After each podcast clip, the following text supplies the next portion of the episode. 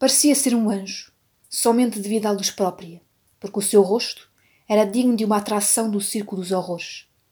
A falta de sua mandíbula mostrava, com exclusividade, a língua pendendo sem nenhum tipo de apoio, enquanto a saliva misturava-se ao pus e ao pouco sangue que escapava do canto do que deveria ser a boca e escorria livremente para o seu pescoço e tórax. Olá pessoal, aqui é a Diana e sejam bem-vindos a mais um episódio do podcast Na Estante. Hoje trago o livro Dame Village, da nossa autora parceira Carolina Melo e de Esté Cristina, que se encontra disponível no Wattpad. Pelas reações que podem ver no grupo do Facebook da Fábrica de Histórias, do momento em que anunciámos a parceria, muitos membros começaram a ler o livro, mas pararam a meio, devido a sentirem-se desconfortáveis. Deixem-me dizer-vos uma coisa. Eu leio coisas meio estranhas, ok? Eu leio sobre temas que fazem o leitor revirar o estômago. E vou ser sincera, este livro faz parte deste tipo de livros. The Dame Village é um livro de terror. E antes que falem, é um bom terror. Eu gostei do livro. Demorei três dias a lê-lo e só não li em dois ou em um porque também senti necessidade de parar um pouco durante a leitura. A escrita das autoras soa muita poesia. Elas descrevem o sentimento do personagem principal muito bem. Os sonhos do protagonista são trazidos à realidade pelo leitor. A narrativa é de uma qualidade incrível é bastante visual. O leitor consegue visualmente perceber na sua mente o que está a acontecer e acaba por se sentir nauseado, tendo até reações semelhantes aos personagens polícias. Mas deixem-me dar-vos um alerta.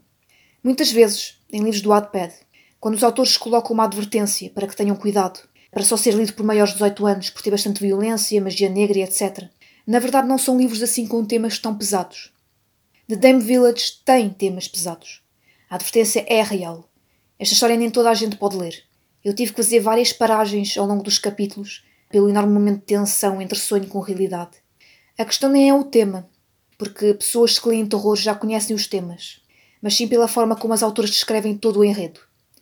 Mas, falando da sinopse, o livro começa com Jason, um homem pobre e cheio de dívidas, que, encontrando-se sem saída e prestes a ser assassinado por agiotas, foge e acaba por chegar a uma vila estranha. Ali acontece um assassinato em massa e ele tenta provar a sua inocência a todo custo. Não há momentos mortos, como se costuma dizer no enredo, e é um terror bem construído. O Jason vai parar a um lugar meio esquisito, que nem sabe como foi parar, e o leitor também acaba ficando perdido, porque o protagonista e a história do mesmo acaba por envolvê-lo. Por lá, ele conhece uma anciã chamada Abigail, que tem um ar fraternal, embora ele tenha uns sonhos que se confundem com a realidade e que são bem asquerosos. No meio daqueles pesadelos, ele entende que existe algo errado. E depois ainda conhece Emma, uma jovem lindíssima, uma jovem com uma beleza que ele nunca viu na vida algo igual. Eles iniciam um romance, ou uma espécie de romance, sei lá. Estamos a falar de um livro de terror, ok? O romance possível é facilmente cortado por momentos de tensão. Jason é um homem preocupado, mas que dá um ar da sua graça no meio dos seus devaneios ou pensamentos. Ele é um personagem que o leitor olha com carinho, embora não devesse. Eu sempre olhei para o Jason como um dos meus personagens favoritos acabei por me enganar. A única acabou por ser o meu personagem favorito. A detetive Hills, que é bastante cética sobre toda a história que, que o Jason conta. Mas continuando a falar sobre o enredo, ele ainda conhece Claire, uma mulher que o chamou a atenção logo quando a viu na vila pela primeira vez. E todas estas pessoas que ele conhece na, na, na vila são, se tornam importantes. Há um capítulo em que ele e a Emma vão até uma casa. E como sabem, em histórias com vilas e florestas existem sempre aquelas lendas. Esta foi a parte em que não existiu uma enorme originalidade no enredo, mas ainda assim a qualidade narrativa é incrível. E a Emma conta a Jason que lenda é essa. As crianças naquela vila nascem com algum defeito. Uma não tem uma perna, outra tem a língua presa, outros têm problemas mentais, e isso tudo partiu de uma lenda de uma mulher que roubou um livro de uma outra mulher muito inteligente, que era um gênio do, do ocultismo e da alquimia, sem querer dar muito spoiler. Jason é muito medroso, mas Emma pede a Jason para ir com ela, Toda a história envolvendo os dois, Jason e Emma, é, é algo muito importante para o enredo. E a ligação entre eles é misteriosa. Não, não por parte de, dele, mas, uh, porque conhecemos bem, mas por parte dela. O lado engraçado do Jason quebra um momento de tensão, que é bom para a leitura. As autoras cortam os momentos de tensão com uma interposição entre a história que é narrada pelo Jason e os ouvintes da polícia. Também por várias vezes lemos em pequenas frases o personagem principal adiantar algo mais sombrio. Ele fala que o pesadelo é o começo ou que ele estava enganado. É bastante interessante a forma como as autoras descrevem e narram tudo, como se o leitor estivesse no mesmo papel que os polícias, ou seja, estivesse a ouvir, a imaginar, a visualizar mentalmente.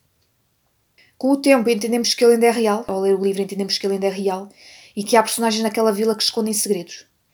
De volta à realidade, lá mais à frente na história, temos um maior vislumbramento dos polícios e detetive Hills, que eu passei a gostar após perceber que é rei ao deixar que o Jason fosse o meu personagem favorito. Após o meu desgosto, passei a gostar do Nicky Detetive.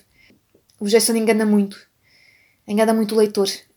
No final do livro é outro ponto interessante. Há uma explicação sobre o título deixado. E o epílogo termina, o epílogo termina em chave de ouro, com um final aberto enormíssimo. É, é incrível o epílogo. The Name Village é um bom livro de terror, realmente para maiores de 18 anos. Recomendo. Recomendo, mas para maiores de 18 anos, ok? e uma dica: não acreditem no Jason. Hã? Ah, e outra dica: não comam nada enquanto leem este livro. É essencial, estas duas dicas são, são essenciais. Quero agradecer à autora Carolina Melo pela parceria e espero que tanto ela como a autora Esther Cristina tenham gostado desta resenha ou crítica. Bem, voltaremos em breve com mais um estante. Sigam as nossas redes sociais. Nós estamos no Facebook, no Twitter e no Instagram. Deem-nos um café, ou seja, um coffee, porque ler e trazer conteúdo de qualidade tem o seu trabalho e com a ajuda de um cafezinho a gente consegue fazer melhor. Inscrevam-se ou subscrevam-se no canal, enfim, todas essas coisas vocês já sabem. Aqui a autora, ou melhor eu, Diana, vou ler um chá com. Vou. Vou, vou, vou beber um chá com o diabo. e voltarei em breve, eu e os meus colegas, com, com mais um na estante. Até breve.